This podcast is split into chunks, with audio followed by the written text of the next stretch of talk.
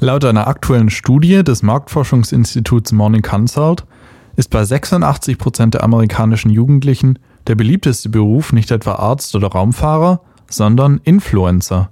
Doch warum üben Influencer so eine enorme Faszination auf junge Menschen aus? Ole Nümann hat darüber ein Buch geschrieben und erklärt, warum sich die Follower Inhalte ansehen, die sie von ihrem eigenen Alltag eigentlich kaum unterscheiden.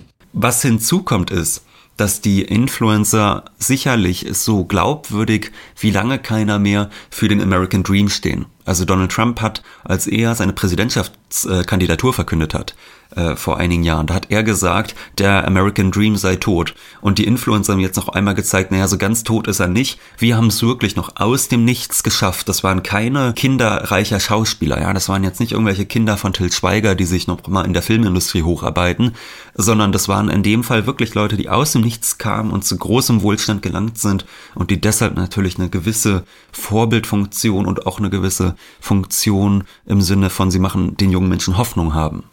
Während wir bei Werbung im Fernsehen oft umschalten oder sie still erdulden, schauen sich die Follower der Influencer die Werbung gerne an. Oft folgen sie den Influencer nicht obwohl, sondern gerade weil es dort so viel Werbung gibt. Durch das geschickte Einbinden von Werbung in den eigenen Alltag wird eine Glaubwürdigkeit erzeugt, die den Werbepartnern besonders wichtig ist.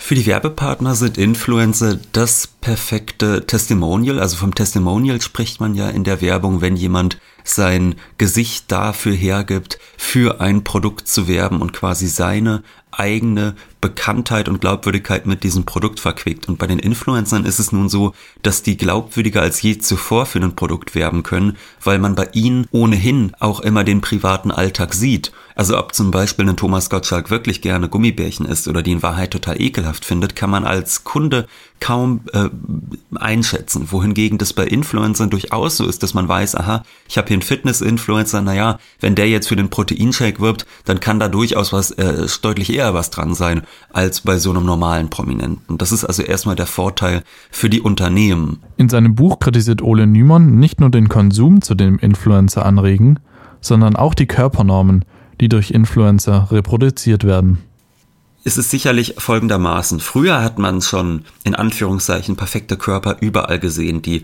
blinzelten einem von der Kinoleinwand und von der Litfaßsäule gleichermaßen entgegen. Aber immerhin war es noch so, dass man wusste, okay, das ist Brad Pitt, das ist ein Star, den gibt's höchstens im Bravo-Starschnitt in Lebensgröße und ansonsten hat der mit meiner Lebensrealität eigentlich überhaupt nichts zu tun. Wohingegen die Influencer ja was anderes vermitteln. Die Influencer vermitteln eigentlich den Menschen das Gefühl, sie seien nur gute Freunde für sie, sie seien ganz normale äh, junge Leute, genau wie ihre Konsumenten, was natürlich auch suggeriert, wenn ich diesen perfekten Körper schaffe, dann musst du das auch können.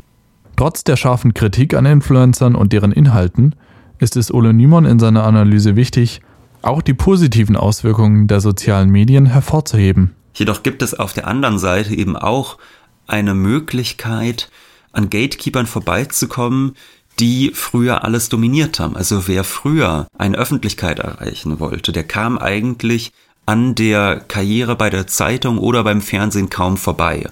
Und gegen das heute anders ist. Heutzutage kann jeder ins Netz raussenden und seine Meinung teilen.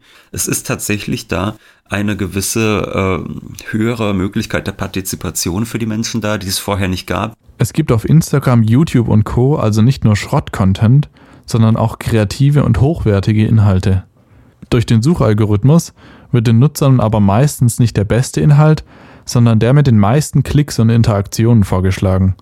Grund genug, sich das nächste Mal statt dem Katzenvideo lieber die neueste Arte-Doku anzuschauen.